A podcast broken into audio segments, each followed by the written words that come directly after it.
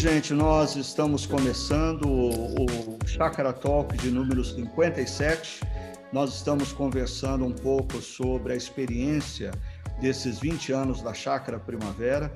Estamos falando de erros e acertos nessa história. E hoje, para ter essa conversa comigo, ah, está aqui o pastor Hugo Leme, ah, que é um dos pastores da nossa comunidade, mas o Hugo ah, teve a experiência de ajudar na plantação de uma igreja em Dayatuba e posteriormente ele foi o plantador de uma igreja em Americana, a Igreja Movimento, e o Ricardo Augusto está aqui com a gente também, que é parte da nossa equipe pastoral, e o Ricardo, por muitos anos, ele esteve envolvido também na implantação ah, de uma comunidade alternativa na região da Unicamp, Unicamp em Campinas, é, é a CEL, né?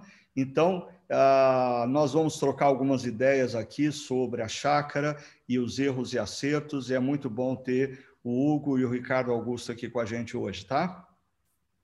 Muito bom, gente. Obrigado por estarmos juntos e mais uma semana aí. A expectativa pela essa conversa de hoje vai ser bom demais. Joia, então vamos lá. A pauta é de vocês. Vocês, vocês mandam é, é, os assuntos que nós vamos é, é, bater bola aqui, trocar ideias. Fiquem à vontade. Hugo, começa com você. Vamos lá. Ah, Ricardo, o Marcelo de Natal, ele faz uma pergunta, a seguinte pergunta. Nesse processo de plantação, houve tempo de achar que perdeu o rumo quanto a direcionamento, visão e missão da igreja, influências negativas ou religiosas de pessoas vindas de outras igrejas? Se sim, como corrigiu a rota? Porque, assim, eu imagino que no processo da plantação a gente tem um planejamento, tem um script, mas de repente a gente vai tendo percal percalços ou algumas coisas que possam, assim, na nossa perspectiva, atrapalhar. Uh, seja pessoas que tinham uma visão é, uma determinada visão da plantação e de repente no meio do caminho perceberam que não era, deram algum, alguma dificuldade ou não, ou até mesmo um processo. Como é que foi isso na sua experiência, Ricardo? Bom, eu, eu acho que assim, é, primeiro, Hugo, é, a gente precisa ter é, um, a gente precisa conjugar é, duas coisas é, como plantadores de igreja. A primeira é a, a visão clara do que Deus mandou a gente fazer.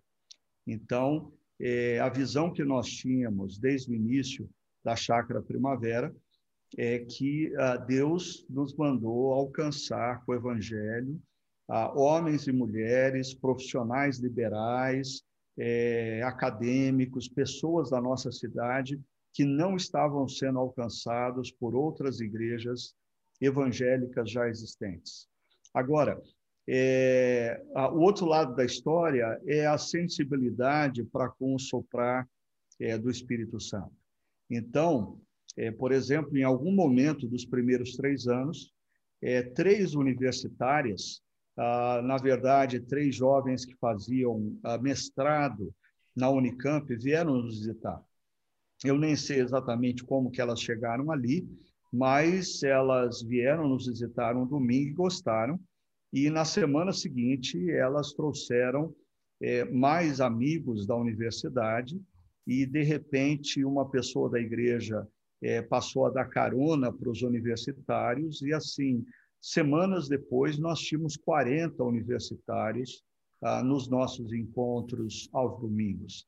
Então, apesar dos universitários ah, não não, não fazerem parte da visão inicial que Deus havia nos dado, nós percebemos que o mover do Espírito Santo ali nos convidava a alguma flexibilidade. Deus estava trazendo pessoas que, num primeiro momento, nós não achávamos que iríamos alcançar. Então, uma coisa é você negociar a visão, outra coisa é você perceber que na construção da visão existe sim um caráter é, é progressivo ah, de compreensão da visão. Ah, à medida em que a gente caminha, a gente vai ganhando uma compreensão um pouco mais ampla do que Deus quer fazer.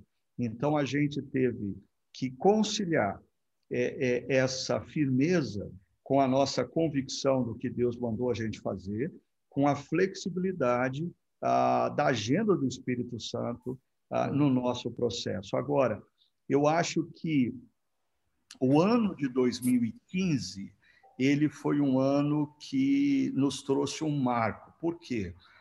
Ah, durante os primeiros 15 anos de Chácara Primavera, ano após ano, nós recebemos mais pessoas por batismos do que por transferência de outras igrejas. E o que, que significa isso?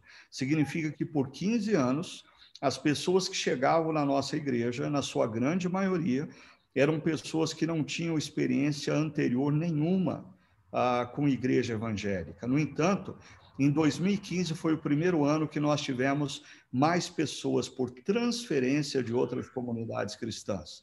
E esse foi um sinal de alerta ah, para nós, é, por algumas razões. É, primeiro, porque essas pessoas que vêm de outras igrejas evangélicas, num primeiro momento, elas vêm ah, em busca do que elas não têm na igreja delas. Num segundo momento, elas começam a reivindicar ah, que essa igreja nova que está sendo criada ah, viva algumas realidades e experiências que a igreja anterior dela tinha. Ou seja, no primeiro momento, é uma lua de mel. Num segundo momento, ela, ela começa a, a demandar que a nova igreja é, tenha posturas que a antiga igreja dela tinha, seja na área da música, seja na área dos ministérios etários, ah, uhum. seja em ah, ações alternativas. E aí, eu acho que nós, em 2015, ah, nós tivemos que tomar algumas decisões sérias, ah, e uma delas foi é, como que ah, subir a régua, subir a régua para pessoas que eram provenientes de outras igrejas evangélicas. Pessoas que encontravam o evangelho ali na chácara, se rendiam ao amor de Deus, eram batizadas, essas regras não eram válidas para elas. Mas para pessoas que vinham de outras igrejas evangélicas, nós começamos a demandar que, se elas quisessem se tornar membros da chácara, elas deveriam estar num grupo pequeno, da nossa comunidade, elas deveriam estar servindo no ministério da nossa comunidade e elas deveriam ser contribuintes financeiras da nossa comunidade. Por quê? Porque essas três coisas, se engajar num grupo pequeno, servir no ministério e contribuir financeiramente, apontava para nós que essa pessoa não estava vindo para a chácara primavera meramente para consumir, ela estava vindo para construir juntos. Então, essa foi a, a, a, decisão que nós tentamos, tomamos para tentar corrigir essa rota quando nós sentimos a visão da igreja um tanto quanto ameaçada a partir de 2015. Uhum. Deixa eu só emendar, emendar, emendar uma coisa, Ricardo, porque você está falando, a chácara começou em 2001 e você está falando de 2015, né? Eu acho isso muito interessante porque as pessoas elas pensam que assim, ah, vou plantar uma igreja em três anos, né? E assim, ao que me parece, não é uma visão, a melhor visão de uma plantação de igreja. Talvez você encerre um, um, uma parte de um processo, mas a igreja continua sendo plantada, é isso? Com certeza. Eu acho que nessa nossa experiência nos últimos anos, apoiando mais de 70 projetos de plantação, é, um dos erros que eu vi plantadores é, é, é, cometendo é uh, pensar, não, o meu projeto é de três anos, ou quatro anos, ou cinco anos, seja lá o que for. Uhum. E, de repente, quando tem um número suficiente de pessoas, tem sustento financeiro, uh, tem liderança, se organiza como igreja, e aí vem a acomodação. Ou seja, parece que esses plantadores interpretaram que a, a organização da igreja era a linha de chegada. Então, quando eles avançaram pela linha de chegada, eles relaxaram e eu vi igrejas que foram plantadas retrocedendo, entrando em crise por causa disso, e algumas delas hoje são micro igrejas. Então, é muito importante que quem planta uma igreja veja a linha de chegada, ou seja, a organização da igreja, como talvez a linha de partida, porque até aquele momento você teve apoio de outras igrejas ah, para sustentar espiritualmente, financeiramente, estrategicamente aquele projeto a partir do momento que você se organiza como igreja, aí começou a sua aventura. Aí é você por você, com a sua liderança, com os recursos financeiros e humanos que vocês têm. Então, é muito importante não ter em vista é, a organização da igreja. A organização da igreja é a primeira, é, é a primeira etapa de um grande rally. A, a gente precisa sempre compreender qual é o próximo ponto de chegada quando a gente vence a uma das etapas. Legal. Te ouvindo aqui, é, duas perguntas, tá? Uma minha e a outra do Albert. O Albert é pastor em São Paulo e líder da rede Ressurgência ali na região de São Paulo. E a pergunta dele tem mais a ver com a primeira fala sua, né? E ele pergunta: olha, na plantação a gente precisa conjugar confiança em Deus, é, tá preparado para aquilo que Deus mandou você fazer, mas também você precisa contar com pessoas nesse processo, fazendo parte do que Deus mandou vocês fazerem e confiando em Deus também, né? E aí ele pergunta: qual dessas três coisas foi mais difícil para você? Essa é a primeira. A minha pergunta, ouvindo você agora é, responder ao, ao Hugo, e eu, lembrando do podcast da semana passada, onde você conversou com o Cálice e com o João Vinícius, você comenta que você só pastoreou duas igrejas e que provavelmente a chácara vai ser a sua última. Você acha que essa visão curta, de curto prazo, de muitos plantadores, de pensar só os três ou primeiros cinco anos na comunidade, tem a ver com alguma falta de consciência de, da, do seu próprio ministério, de criar raízes, é, algum evento cultural que aponta para não, a gente precisa estar sempre algo novo. É, eu queria te ouvir, a pergunta não está nem tão bem fechada, mas eu queria muito te ouvir nesse sentido. Bom, então eu vou ficar com a sua pergunta e depois você me relembra a pergunta do Albert se eu esquecer, tá? Porque as duas perguntas são bem bem distintas, né? É. Ah, bom, ah, eu acho que a sua pergunta ela fala sobre sobre tempo, sobre perseverança, sobre investimento a longo prazo. E uma das coisas que eu aprendi na minha caminhada cristã, uh, ministerial, é, tanto na minha própria experiência como ouvindo outras pessoas, é que uh, não existe ministério relevante e significativo ah, que não seja ministério de longo prazo. Ou seja, se pastores querem construir um ministério relevante e significativo, você precisa pensar em longo prazo. O Eugene Peterson, ele, ele fala muito sobre o ministério pastoral, ele fala muito sobre a ordinariedade do ministério pastoral. Né? E essa coisa do ordinário, a gente conversava essa semana na própria equipe da chácara. É, o Eugene Peterson pergunta: o que, que um pastor faz? Um pastor, um pastor visita pessoas que estão enfrentando lutas, ele aconselha pessoas que estão com dúvidas, ele ensina a Bíblia aos domingos, alertando as pessoas acerca ah, dos perigos da cultura e do momento na história, e aí o que, que ele faz na próxima semana? Aí ele visita pessoas com dificuldades, ele aconselha pessoas que estão em dúvida, aí ele ensina aos domingos a, acerca dos perigos que envolve a vida cristã na cultura. E o que ele faz na, na outra semana? A mesma coisa. E na outra semana, a mesma coisa.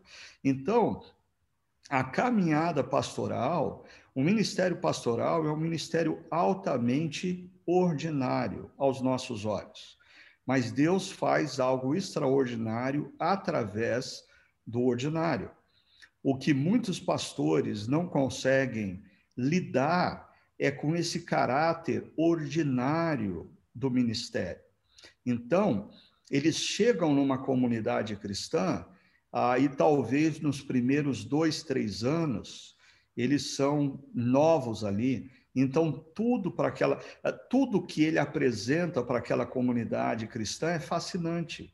Né? O jeito dele pregar, as ideias dele, o dinamismo dele, é uma verdadeira lua de mel. O problema é que a partir do quarto, quinto, sexto ano, a, aquela comunidade começa a perceber que aquele pastor, ele não tem só virtudes, também tem defeitos. Ah, ele também tem limitações e as críticas começam a emergir. E é nesse momento, e eu não sei porquê, ah, não tem nada de cabalístico ah, no número 7 de que eu vou falar, mas eu sempre ouvi falar da crise do sétimo, oitavo ano aonde e para mim essa crise do sétimo oitavo ano é justamente a crise que é o ápice do momento em que a lua de mel acabou, a igreja se conscientizou das limitações e defeitos do pastor e a igreja está fazendo críticas e aí vem o desejo do pastor de sair e começar um ministério em outro lugar. Mas eu acho que isso é, é, é muito parecido com o que acontece no casamento. Ah, e se a gente persevera, e eu diria que quando o casamento está em crise, muitas vezes nos parece muito mais fácil sair da relação conjugal e começar uma nova, ah, do que é, lidar com a crise e reconstruir dentro da crise. O problema é que quando a gente aborta uma relação conjugal e começa uma nova, via de regra, nós vamos emperrar na mesma situação na nova relação. E é o que acontece com muitos pastores.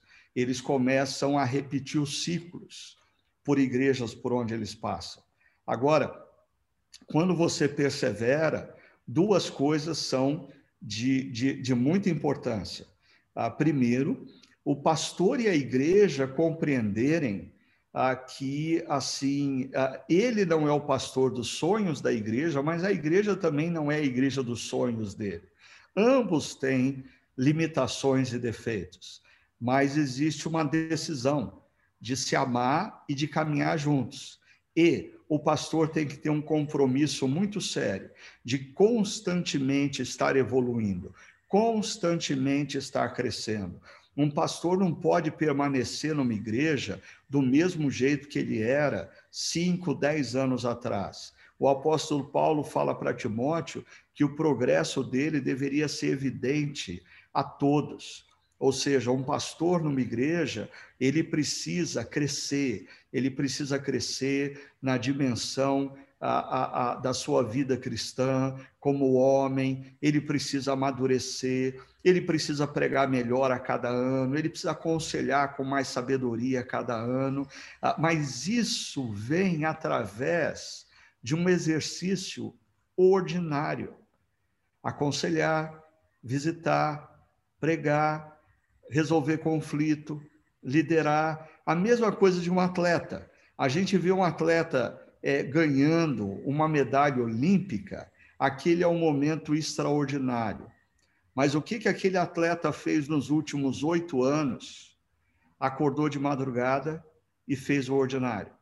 O ordinário, dia após dia. Às vezes, eu acho que, principalmente, eu sempre falo, é, desse aspecto das redes sociais para a geração mais jovem, né? É, é, a geração mais jovem está condicionada às redes sociais e a, as redes sociais nos trazem só a foto do extraordinário. A gente só, só tira foto e posta nas redes sociais daquele prato de restaurante chique que a gente foi. A gente nunca tira foto de arroz, feijão e bife ou arroz, feijão e batata frita. Então, é uma geração que acha que a vida é sempre marcada por momentos extraordinários, e não é. O casamento é uma construção em meio ao ordinário. A vida pastoral é uma construção em meio ao ordinário. E é isso que faz uh, um pastor permanecer por muitos anos numa mesma comunidade. Eu falo isso, eu comecei a minha relação pastoral com a igreja de Pirituba no meu segundo ano de ministério, de, de meu segundo ano de seminário, ah, que foi 84, e ali eu permaneci até 95, e quando volto dos Estados Unidos, eu ainda atuo um ano ali naquela comunidade. Então, minha relação com a igreja de Pirituba foi uma relação ah, de 13, 14 anos no total. E hoje a minha relação com a chácara é uma relação de 20 anos. E eu, ah, eu acho que assim a gente precisa pensar no ministério pastoral é, é, como algo de longo prazo, mas ah, pastores precisam encarar a realidade. O ministério pastoral ele é caracterizado pela ordinariedade. Deus faz coisas extraordinárias enquanto nós estamos fazendo coisas aparentemente ordinárias. Ricardo, te ouvindo, é, eu lembro da minha própria, da minha própria jornada, né? Eu tinha muita dificuldade com a repetição desse ordinário. É, principalmente quando você se depara com casos onde você senta, conversa, fala o que a Bíblia orienta, aí na semana seguinte a mesma pessoa vai lá, te liga, aí você senta, conversa, fala a mesma coisa que a Bíblia orienta e isso vai se repetindo, né? E vai surgindo aquela frustração de parece, meu, não tá dando resultado, né? Não tá dando certo. E aí eu lembro que, lendo os evangelhos, eu fui percebendo acontecendo isso com Jesus. Jesus, na relação com os discípulos, ele repetia coisas, né? sobretudo acerca da morte e ressurreição a caminho de Jerusalém, né? E chega uma hora que ele fala, gente, vocês custam entender, né? Assim, até um pouco chateado com aquela repetição e, e a não compreensão por parte dos discípulos. Mas depois disso, o que, que ele faz? Ele não chuta o pau da barraca e, e abandona os Não, ele repete mais uma vez. Né? E, então eu acho que realmente essa questão do ordinário, dessa repetição, é um desafio aí para a minha geração, foi para mim, acho que ainda é. é e, e, vocês precisam perceber uma coisa, né? Primeiro, quando você é, está numa igreja e você sai dessa igreja dentro desse período ah, dos primeiros quatro anos, é, você sai ah, enquanto a igreja está enamorada por você. E isso pode trazer alguns benefícios, né? Você vai para uma outra igreja, mas algumas pessoas ficam enamoradas ainda por você. Quando você decide permanecer naquela igreja, a primeira opção que você está fazendo não é pelo sucesso, pela realidade. Quando eu falo que ministérios efetivos são ministérios de longo prazo, eu não estou dizendo que a primeira opção é permaneça e você vai ser feliz. Não, porque a, a primeira opção é permaneça e você vai sofrer. Permaneça e você vai sofrer porque você vai viver o um momento em que a igreja descobre que você não é só virtudes, que você tem limitações. Então, todo ministério de longo prazo, ele afetivamente, ele tem o seu aspecto cruel. Por quê? Porque assim, quando você pastoreia a mesma igreja e o mesmo grupo de pessoas por 10, por 15 anos, não é que por você ter pastoreado uma família há 14 anos, você pode ficar tranquilo que ela sempre vai gostar de você. Não é verdade. Você pastoreia uma família por 14 anos. No 15 ano, eles tiveram uma expectativa que você não conseguiu corresponder, pronto, ah, você não presta como pastor. Né? Então, é, é importante a gente é, é, ter atenção para o fato de que, pegando a analogia do medalhista olímpico, o momento da medalha é um momento de realização. Mas entre o momento inicial de empolgação, eu quero ser um atleta, e o momento final da medalha, existe uma série eh, de, de situações que vão demandar da gente perseverança, vão demandar da gente lutar contra a nossa própria vontade, ou seja, e mu muitas vezes tanto o atleta como eu acho que o pastor acorda numa manhã e a vontade dele é fazer algo, talvez jogar a toalha. Mas ele precisa fazer o que ele tem que fazer, não o que ele gostaria de fazer. É a mesma coisa do atleta. E isso leva o atleta ao aperfeiçoamento, isso conduz o atleta à medalha. Mas só para a gente não esquecer do Albert, né? ele perguntou aí, que o Ricardo Augusto já está esquecendo dele, é, o que, que, é mais difícil, né? É, o, o, o, medo a, do plantador, é, a confiança em Deus a, ou a contar com a ajuda das pessoas. Eu acho que essas três coisas são ah, coisas que nos trazem preocupações em diferentes momentos da caminhada e às vezes de maneira dinâmica e sobreposta, né? Mas eu acho que ah, ah, de, eu queria destacar ah, o ponto que o Albert fala de contar com pessoas. É, eu acho que dificilmente um plantador, dificilmente não, eu diria, um plantador não planta uma igreja se ele não conseguir formar a comunidade da visão. E deixa eu falar um pouco desse conceito.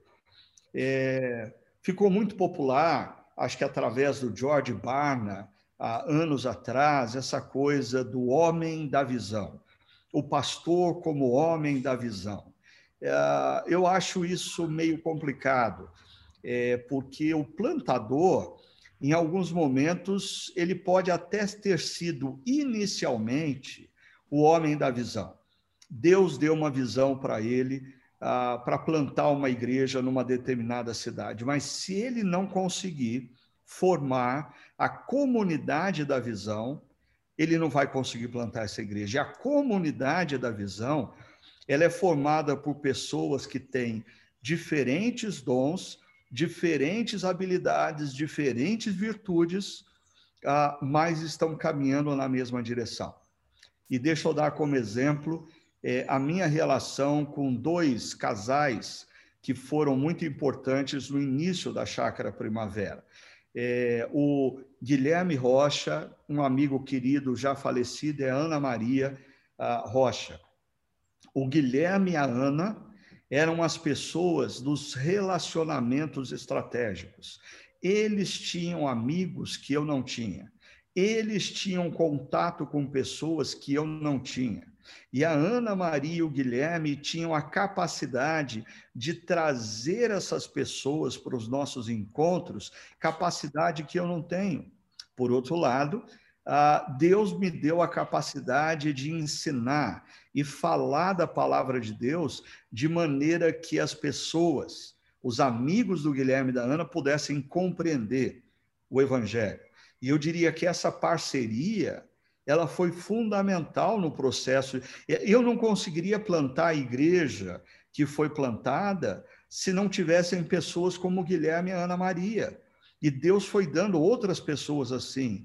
Ah, o Fernando Henriques e a Estela também trouxeram muitos amigos para dentro da igreja. A, a, a, Luciane Borelli, que assim como a Estela é dentista, eu não sei que dentista tem, mas é impressionante como o dentista traz gente é, para a igreja. Né? Eu não sei se é porque a pessoa fica ali em tratamento e não pode é, falar, então o, o, o, dentista fica falando na orelha dele, mas a, a, gente tem inúmeros dentistas da igreja que foram pessoas catalisadoras. A Lu Borelli foi uma delas, a Nena, que é uma preparadora física junto com o Eurico, trouxe familiares, trouxe amigos, o, o Raul Ren, ex-atleta, dono de academia também, trouxe a família inteira praticamente para dentro da igreja e amigos.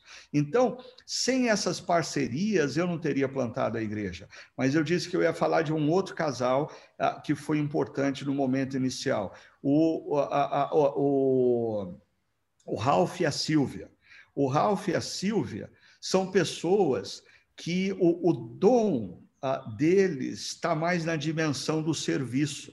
Ah, o Ralph e a Silvia não eram como o Guilherme e a Ana, cheio de relacionamentos e com uma capacidade e habilidade de juntar pessoas. Mas o Ralph e a Silvia eram aquelas pessoas que chegavam três horas da tarde ah, lá no nosso no buffet Metropolita e arrumavam todo o equipamento de som e arrumavam as cadeiras e pegava veraneio deles, iam buscar os universitários, passando nas repúblicas. O dom deles é o serviço. E por muito tempo eu vi o Ralph, a Silvia, a família, a, servindo uma comunidade que assim tinha recursos humanos frágeis, né? Frágeis. Ah, um dos filhos do Ralph da Silvia, o Alex, ele começou na época a aprender contrabaixo a, a, a, e ele tocava na nossa banda. É, o outro filho da Silvia, que hoje está na Irlanda, também tocava violão. A Silvia dirigia louvor, a Sônia, minha esposa, tocava teclado. Era tudo muito rudimentar, mas a família da Silvia estava diretamente envolvida nesse serviço. E aí Deus foi trazendo outras pessoas que foram se engajando nessa proposta de serviço. Um, um Fred, a Pati, o Donizete, que cuidava do estacionamento para a gente, né? a Gel, que fazia a, a, a decoração da nossa mesa de ceia e coisas assim. Então, eu queria dizer que ah, essa ah, é fundamental que o plantador forme a comunidade da visão. Há um grupo de pessoas altamente comprometidos a caminharem na mesma direção. E aí com dons diversos, eles se completam. Ah, plantadores falham também por não conseguirem construir a comunidade da visão. Então, se passa dois, três anos ah, e o plantador continua sozinho. Só ele acredita no projeto, só ele faz as coisas, e aí tem ah, seria um outro podcast sobre liderança também, porque às vezes isso acontece pelo fato do plantador ser altamente centralizador e ele inibe que pessoas a, a, a, assumam responsabilidades e façam as coisas acontecerem. Então, é imprescindível que o plantador construa e consolide uma comunidade da visão. Ah, enquanto ele for o homem da visão, nada vai acontecer. Ricardo, pensando aqui uh, no que você tem falado de uh, ser aí um fazedor de heróis, né? Igual a gente lembra aí do Hero Maker, e você uh, dizendo que o plantador ele é aquele que cria a comunidade da visão, na medida em que a comunidade cresce, ela também passa a ter a necessidade de outros líderes. E o Fernando Pedro de Lagoa Santa ele faz a seguinte é, pergunta: como se deu o processo de formação de líderes na chácara? Quais os compromissos que você procurou cultivar naqueles que passavam a integrar a liderança da igreja. E fazendo aí um, uma propaganda, né, no nosso segundo episódio do documentário da nossa comunidade, tem um pouco é, dessa, desse processo, né, do início do projeto da plantação, a organização, ao envio, inclusive, de outro grupo de pessoas para Vinhedo, para iniciar o projeto de plantação em Vinhedo, mas ah, nesse processo é, é, de organização, de formação, de treinamento de pessoas, como que foi formar e cultivar ah, aqueles que passaram a se integrar como líderes da comunidade? Como é que foi isso? Bom, é, pensando na, na, liderança interna da comunidade, é, eu tenho uma coisa boa e uma coisa ruim para dizer. Né? A coisa boa é, tem a ver com ah, o processo artesanal na formação ah, de líderes. Eu creio que existem, nós podemos formar líderes através de processos é, quase de larga escala, é, cursos, é, processos e coisas assim. Mas ah, líderes sábios e consistentes, líderes realmente engajados na visão, quando se trata de formação estratégica, de liderança estratégica, eu diria que não tem como nós não nos dedicarmos de maneira artesanal. E o que, que eu falo de maneira artesanal? É, tanto na igreja de Pirituba como na Chácara Primavera. Eu, por muitos anos, ah, tive ah, um grupo de quatro, cinco casais é, com os quais eu me reunia semanalmente. E aí ah, nós tomávamos um café juntos e a Sônia ficava com as mulheres na sala de estar, eu ia com os homens para a cozinha ah, e nós estudávamos o livro juntos e normalmente esse processo é, se dava através de três, quatro livros que nós estudávamos juntos. E, e uma coisa que eu percebi é que, que assim o texto do livro gradativamente se tornou pretexto para a gente falar de coisas mais profundas, mais sérias ah, da nossa comunidade. E, assim, olhando hoje no contexto que eu estou, na época que eu cheguei em Pirituba, onde eu tinha dez presbíteros, e a grande maioria deles tinha idade para ser meu avô, quando eu saí, nós tínhamos dez presbíteros, mas sete deles ah, eram pessoas que haviam sido é, formadas é, na sala de estar da minha casa. E, e, e três deles eram pessoas já idosas, mas que olhavam para os mais novos com um profundo carinho, e eles eram verdadeiros Barnabés, encorajando uma nova geração de líderes. No contexto da chácara, é, quando eu falo da parte triste, né? É, a, a, a, ao, ao, longo de 20 anos, eu tive perdas é, na liderança.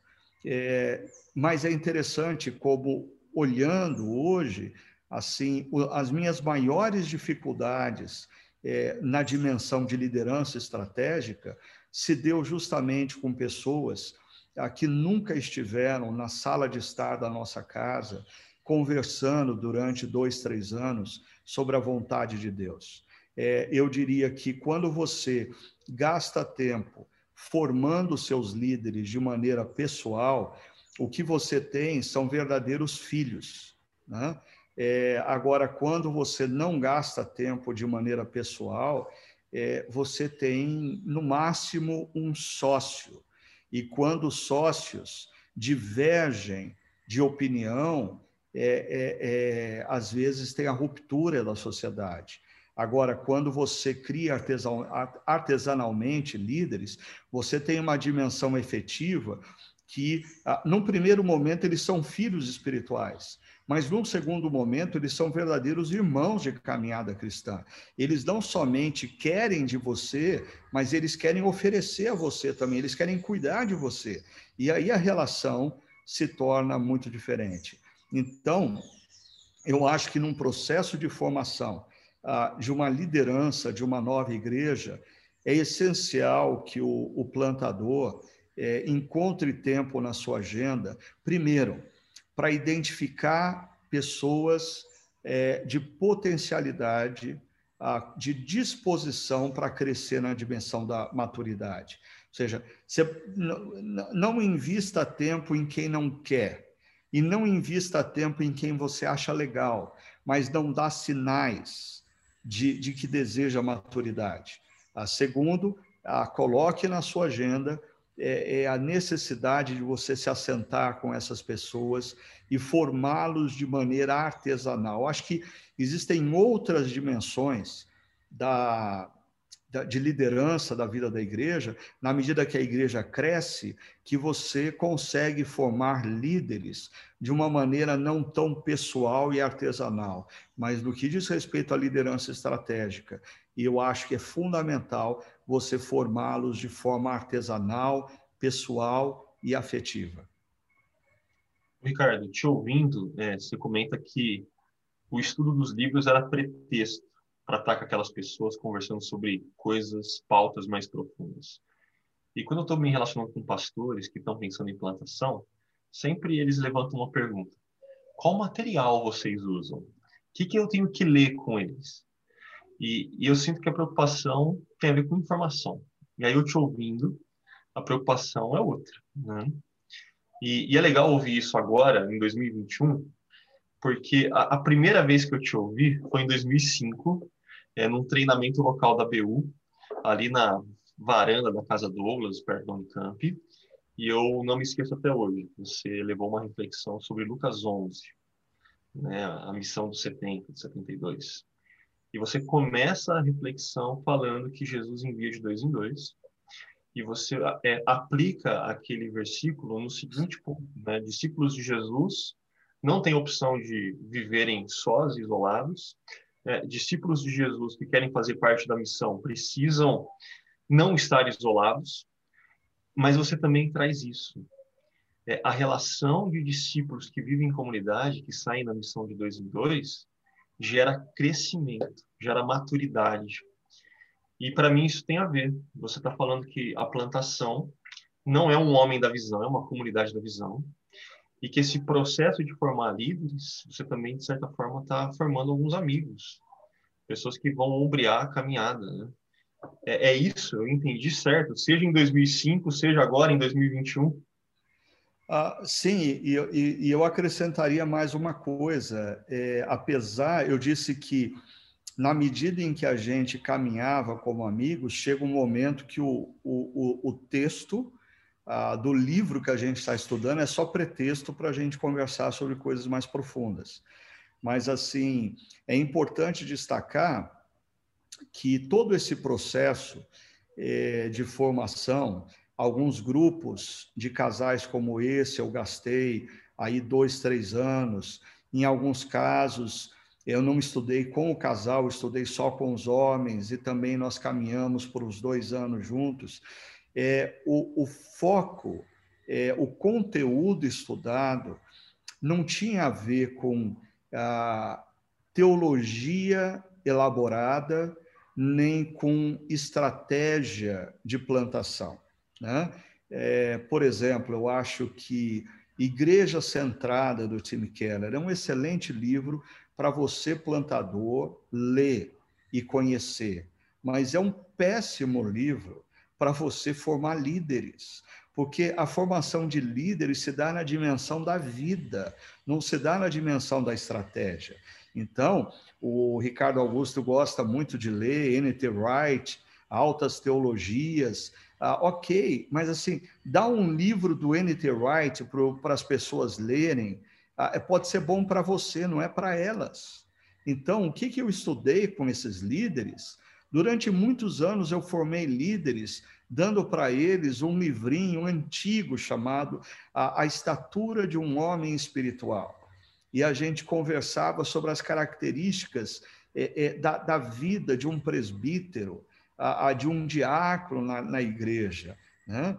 Ah, pegava livros sobre família, como O Feito para Durar, e conversava com eles, e aí, como é que está a sua relação com seus filhos, com a sua esposa, como que está a sexualidade no seu casamento, ah, ou livros como Revisão de Vida, é, é, é, que convida o cara na faixa que normalmente os nossos líderes estão, aí na faixa um pouquinho menos, um pouquinho mais de 40 anos de idade, e aí qual que é a sua vocação, qual que é a missão, o que, que Deus quer fazer com você. Então, a, as pessoas, elas não vão, elas não vão ser impactadas num processo de formação porque você leu com elas a Tim Keller, N.T. Wright ou qualquer coisa daí para cima. Não, as pessoas vão ser impactadas para o resto da vida, porque você conversou com elas sobre coisas ah, e as desafiou a se tornarem mais parecidas com Jesus no dia a dia, na relação com a esposa, com os filhos. Eles compreenderam o que significa seguir a Jesus e as implicações disso. Então, eu acho que tanto na pregação como no processo de discipulado, existe um perigo muito grande de nós, pastores, pregarmos, eu já disse isso antes, mas pregarmos para os outros amigos pastores e não para a nossa comunidade. Então, às vezes você fala assim: ah, eu estou estudando com meu grupo de discipulado ah, de homens, o, o Mike Goring. Não, Mike Goring é para você estudar com você mesmo. Agora, digere o Mike Goring ah, e pega um outro livro simples, mas aplica na vida do povo. Né? Eu acho que a gente precisa sempre pensar é, é, aonde que as pessoas estão e irmos até onde elas estão e oferecemos para ela, para elas o alimento e os recursos para elas crescerem na direção da maturidade de Cristo a partir de onde elas estão. Ricardo, aproveitando que você está falando de livros, né? A, a chácara, ela foi um laboratório, né, digamos que assim, a nível nacional, Deus deu essa essa visibilidade para a nossa comunidade, tem dado, tem abençoado. E os seus livros também uh, têm abençoado a vida de casais, de profissionais e também de pastores. E o Ricardo Renó, ele faz referência ao seu livro Igreja Tô Fora. E ele faz a seguinte pergunta: lá você apresenta, três tipos de igrejas, né? As hospitais, onde tem o capelão, as igrejas empresas, onde tem o, o grande líder motivacional, e as igrejas missionais. E, é, e a pergunta dele, e eu acho que é muito boa essa pergunta, para a sua, sua reflexão ao longo desses 20 anos, também diante do momento que a gente está vivendo, é, a pergunta dele é: sua visão do ministério pastoral e alguns aspectos mudou depois da escrita do livro? O que, você diria? Eu, eu diria que assim, é, grande parte do conteúdo é, do, líder, do, do livro, ah, para mim, eu continuo pensando da mesma maneira. Né?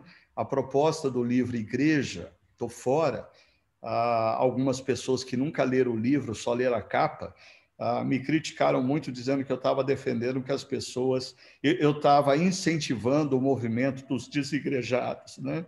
Não, na verdade eu estava dizendo, esse modelo de igreja é que só pensa em si mesmo, uma igreja voltada para si, eu estou fora, porque biblicamente a igreja é a comunidade dos discípulos em missão no mundo. A igreja só é igreja quando existe para os de fora. Então, agora, esse ponto que o Renó é, traz é muito interessante, porque eu, eu tenho, ah, num dos últimos capítulos do livro, eu fiz um gráfico onde eu falo de, ah, acho que quatro modelos de igreja, ou três. É, é, o primeiro modelo é o hospital, você citou, aonde o pastor é uma espécie de capelão ah, o papel dele é promover bem-estar e as pessoas são é, ah, pacientes. A gente não pode esperar nada de paciente. Então, essas são as igrejas normalmente tradicionais. Aí ah, emerge no contexto brasileiro a igreja a empresa. Ah, essa coisa, o pastor é o homem da visão, o pastor é o grande empresário da fé e a igreja se torna um conglomerado de ações. A igreja tem escola, tem creche, tem faculdade, ah, tem funerária, é, é, tem, de tudo, né? tem hospital. Ah, e, e, e aí, assim, esse pastor ele, ele é admirado pela capacidade dele de fazer as coisas acontecerem e ele tem uma relação distante do povo, mas o povo o venera. Né? Ah, aí eu não lembro muito bem se eu tenho uma outra, mas a, a, a que eu defendo é a da comunidade missional, aonde o pastor é justamente esse mentor, quer quando prega, quer quando ah, fala da visão, quer quando se relaciona com as pessoas, estimulando as pessoas a perceberem qual é a missão daquela comunidade, a missão a que Deus deu a cada um deles, e eles se engajando numa mesma direção. Uma coisa que assim é importante é que assim é, a, a, as visões elas não são totalmente excludentes. Eu acho que o pastor de uma comunidade missional ele tem, por exemplo, a dimensão ordinária de um pastor capelão. O pastor de uma igreja missional precisa também ter a dimensão empreendedora do pastor empresário, mas ele não é um capelão, ele não é um empresário, ele é um mentor, essencialmente. Agora, hoje, eu acrescentaria uma outra figura, porque os tempos mudam.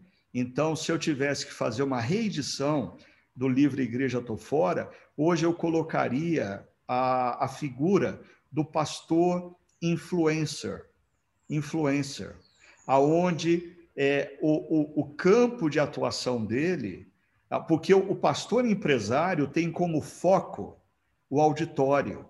O pastor influencer não tem como foco o auditório. O pastor influencer tem como foco é, as redes sociais. Né?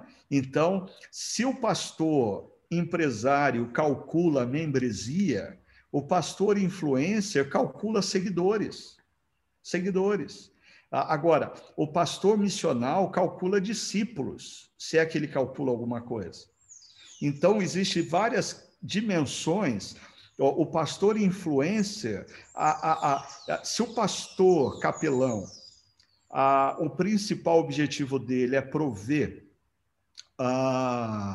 é, bem-estar, e o pastor empresário, o principal objetivo dele é prover impacto, o pastor influencer, o principal objetivo dele é promover controvérsia. Ele cresce no número de seguidores quando ele é um cara controverso, quando ele fala coisas supostamente sem pensar, mas estrategicamente sem pensar. E aí as pessoas vibram, adoram, né?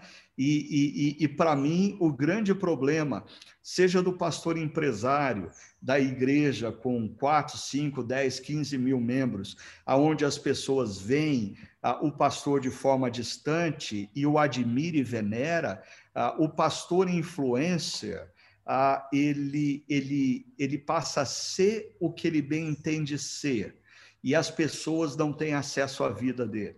Então, dessa maneira, não dá para você fazer discipulado.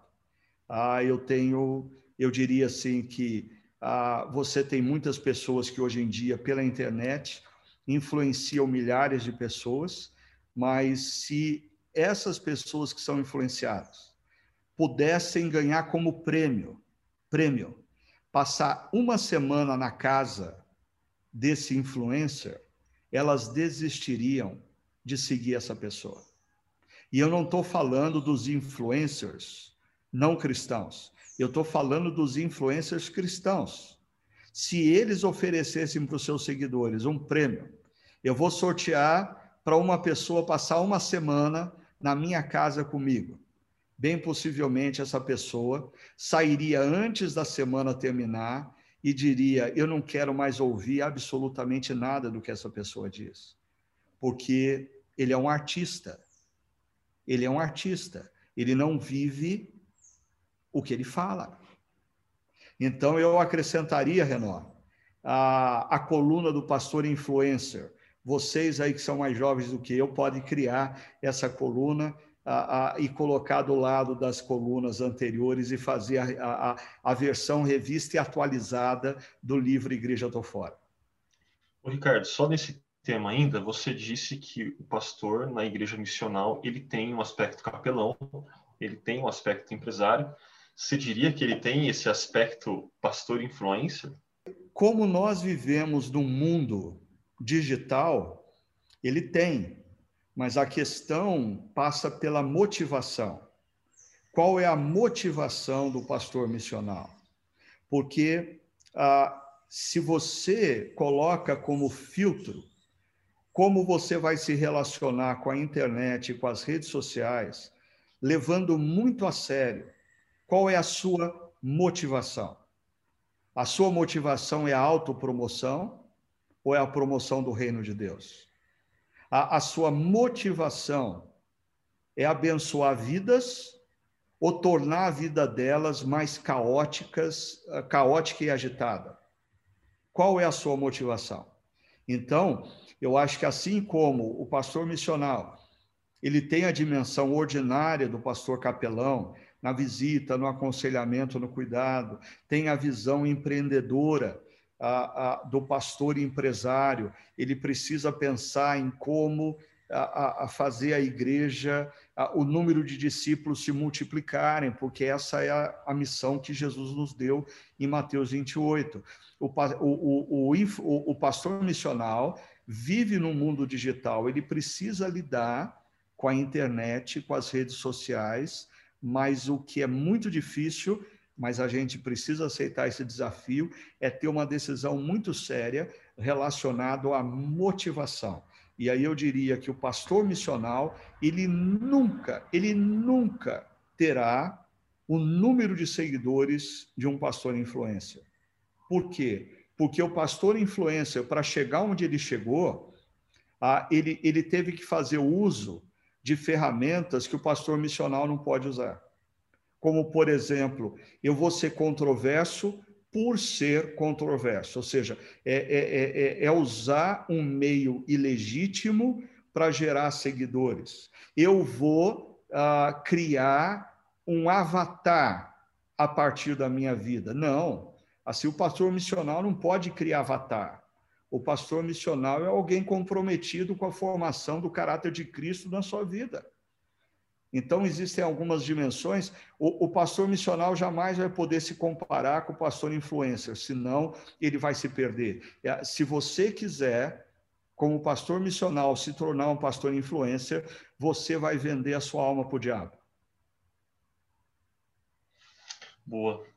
E, e, Ricardo, fazendo uma curva aqui, para uma pergunta bem mais pessoal. O Felipe Teles, do Rio de Janeiro, líder lá da Ressurgência na região do Rio, é, ele pergunta qual foi a sua maior crise no processo de plantação. Ah, eu, eu, acho que a minha maior crise, é, tirando a atual, foi é, por volta de 2007, 2008. E aí, por exemplo, lembre-se daquilo que eu falei do ápice ah, do momento da relação pastor-igreja, aonde as limitações e defeitos ah, do pastor também emergem. Mas ah, eu fiz menção de um casal muito querido que começou a comunidade comigo, é, o Guilherme e a Ana Maria, e por volta de 2007, 2008, é, no, a nossa relação viveu um momento muito difícil. É, eu estava muito cansado, ah, eu não tinha mais condição de fazer tudo que eu vinha fazendo junto com eles. Toda terça-feira à noite eu ia para São Paulo a falar para um grupo de pessoas lá em São Paulo que o Guilherme Rocha organizava, que deu origem à comunidade da Vila. Ah, na quinta-feira, aí eu estudava a Bíblia na casa deles, ainda com pessoas que não iam à Chácara Primavera. Por 11 anos eu estudei a Bíblia ali na casa deles. De domingo, ah, eu pregava pelo menos duas vezes, fora é, os compromissos externos que começaram a emergir constantemente, né? E eu tive que dizer para eles: eu, eu, eu, não dou conta, eu vou parar, eu não posso mais continuar fazendo tudo isso. É, eu vou fazer uma transição ah, lá na Vila Olímpia é, e na casa de vocês também. Eu vou, eu vou precisar é, de dar um tempo, eu não estou não conseguindo mais. Mas eles não viviam um momento bom também. Assim, eles viviam um, um, um, um momento difícil. Uma da a, a filha mais velha é, tinha passado por um divórcio muito traumático. O Guilherme vivia um, um momento nos negócios ah, também bem tenso. E ah, isso gerou uma dificuldade na nossa comunicação é, e que culminou com a decisão deles de deixarem a igreja. E eu me lembro quando eu recebi uma carta deles pedindo transferência para uma outra igreja. E aquilo foi muito ruim. É, eu e Sônia choramos muito por isso, porque Guilherme e Ana eram pessoas muito queridas.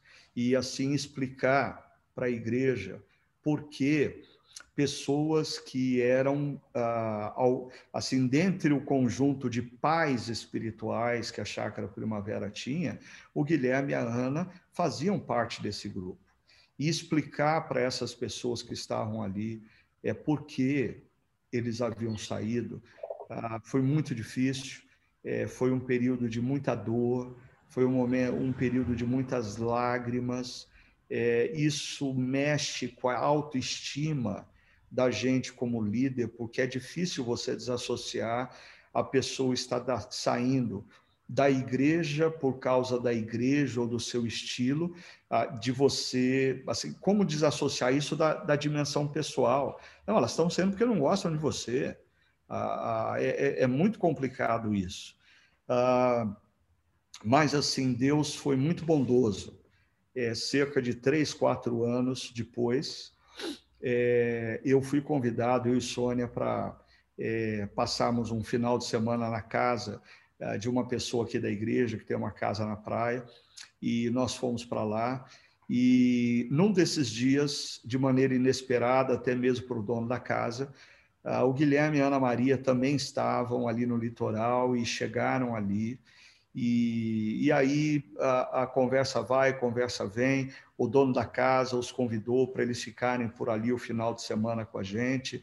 E nós passamos um final de semana juntos e num determinado momento ah, o grupo de casais que estava ali reunido, nós saímos para fazer uma caminhada na praia e a, o grupo começou a se dissipar pouco a pouco e de repente estava eu, Guilherme, a, a Sônia e Ana Maria conversando. Ah, e ali a gente teve a oportunidade de se reconciliar, foi um momento de, de perdão, de reconciliação, e Deus me deu, Deus me deu a graça é, de ter novamente o Guilherme e a Ana Maria ah, no contexto da nossa comunidade, sonhando junto à nossa comunidade, antes que o Guilherme partisse ah, para a eternidade com Deus. Isso é algo assim, para mim, é, foi, foi muita graça de Deus para a minha vida nessa caminhada. Mas é, eu acho que o momento mais difícil de cada pastor e de cada plantador é sempre estar relacionado com alguma dimensão mais frágil ah, da sua alma. E, e para mim, a essa dimensão dos relacionamentos é a dimensão mais frágil. Né? É, Deus me deu dons é, que contribuem para a igreja crescer. Mas ele não me deu nem personalidade, nem dons é, muito relacionais, mas eu sofro é, quando relacionamentos são rompidos. E isso, principalmente quando se trata de fogo amigo. Eu já enfrentei na caminhada com a chácara muitas críticas externas e enfrentei muito bem essas lutas externas. Mas quando a coisa é interna, quando é amigo, quando é fogo amigo, ah, isso eu já aprendi, é, é, é, é, a fragilidade da minha alma. Por isso, esse foi um dos momentos mais difíceis ah, que eu e Sônia passamos na história da Chácara Primavera, mas graças a Deus, Deus redimiu essa história ah, ah, e tenho com muito carinho, com muito amor, o Guilherme e a Ana Maria. Muito bom, Ricardo.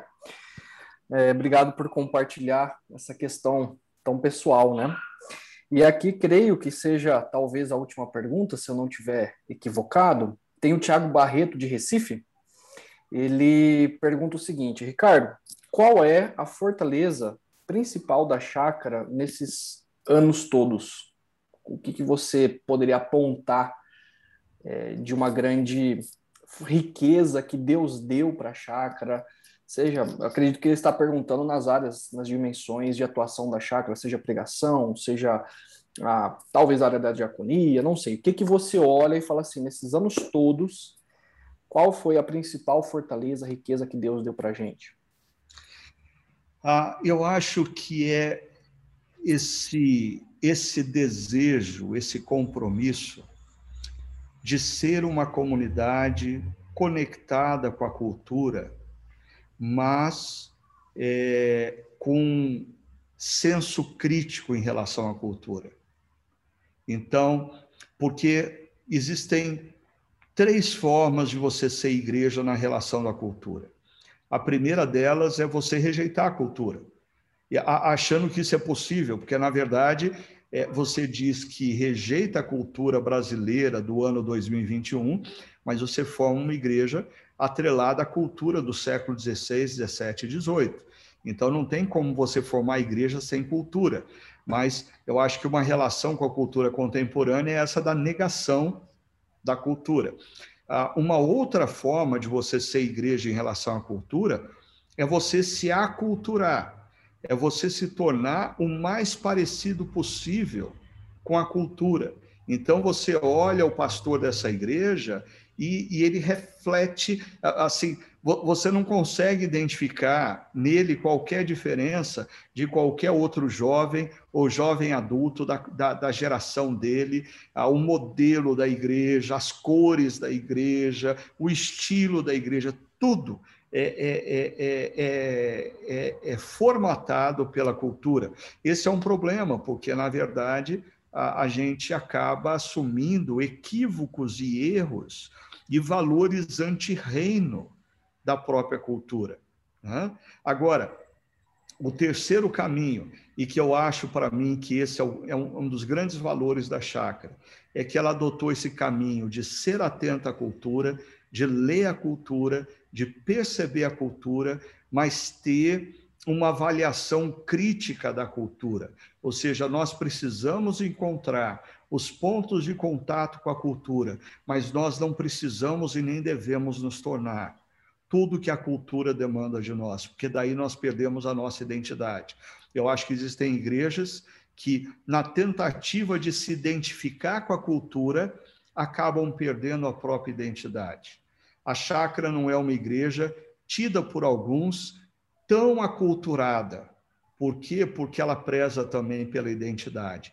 Mas a chácara é tida por alguns e criticadas por algum por ah, estar conectada demais com a cultura, ah, mas nós não abrimos mão ah, da integridade para com a palavra de Deus, o Evangelho.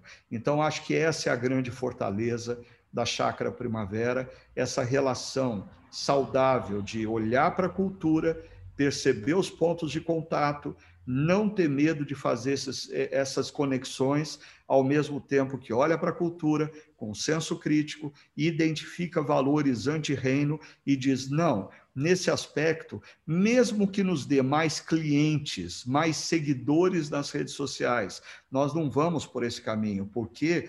Porque aqui existe, existem valores anti-reino e nós precisamos combatê-los, não assimilá-los. Bom, como o Hugo disse, é, a gente precisa terminar. O nosso tempo já avançou. É, o, o, o Aquila está desesperado aqui nos bastidores, pedindo para a gente parar de falar. Então, eu queria agradecer o Hugo e o Ricardo Augusto por estimular esse bate-papo tão gostoso. Eu espero que você também tenha aproveitado. Se aproveitou, compartilhe esse podcast nas suas redes sociais e aproveite para fazer e enviar perguntas para a gente. Uh, você pode fazer através do site chakra.org barra C-Talk, Chakra Talk, C-Talk. Ali você pode colocar sua pergunta, a gente vai continuar conversando sobre os mais variados assuntos que dizem respeito à sua necessidade, ao seu interesse. Ah, esse é um podcast que visa tornar a vida cristã prática, ou seja, trazer conceitos bíblicos, teológicos para a sua realidade prática, quer você seja um pastor, quer você seja uh, um membro de igreja, seguidor de Jesus, desejoso de se tornar mais parecido com Cristo, ok? Então, obrigado ao Hugo, obrigado ao Ricardo Augusto, obrigado ao Áquila e que Deus abençoe vocês grandemente e até o próximo podcast.